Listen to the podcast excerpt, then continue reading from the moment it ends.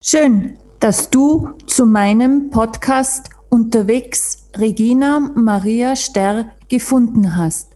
Alle Infos zu meiner Person in der ersten Episode. Und wie du mich kontaktieren kannst, findest du alle Informationen unten in den Show Notes. Heute möchte ich dir meine Art erzählen, wie ich zeichne und warum ich dies tue. Ich zeichne am liebsten früh morgens oder am späten Abend. Und zwar auf meinem Skizzenblock, auf einen DIN A3-Block und mit Bleistift. Zwischen einer Viertelstunde und 20 Minuten zeichne ich Skizzen.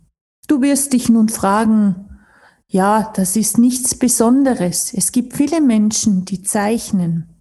Ich weiß das. Doch ich denke mir, es ist etwas Besonderes, wenn man Berge einfach so aus dem Kopf zeichnen kann.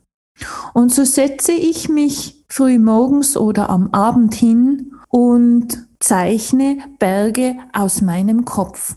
Berge von meinen Unternehmungen, Berge aus meinen Reisen. Und etwas ganz Besonderes ist die Idee oder die Idee, die mir kam, den Großglockner zu zeichnen. Plötzlich war sie da, dieser Doppelgipfel, der charakteristisch ist für den Großglockner, der Stüdelgrat, der nach Süden hinunterzieht und die zwei Adler, die dort hoch oben über den Gipfel des Großglockners kreisen.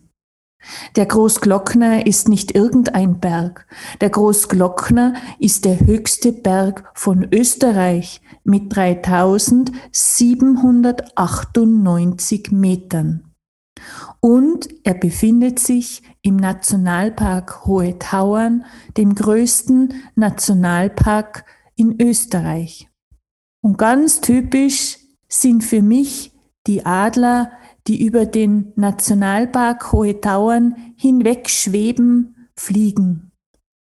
Und natürlich dürfen diese Adler nicht auf meinem Bild nicht fehlen. Und so kreisen zwei Adler hoch über dem Gipfel des Großglockners.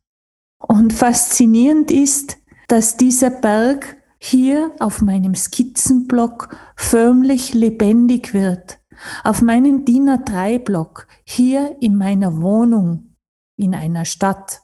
Und alleine diese Idee zaubert mir ein Lächeln auf das Gesicht. Und ich sehe diese Freiheit der Adler, die dort hoch oben über den Gipfel hinwegschweben. Und das bereitet mir unheimlich viel Freude.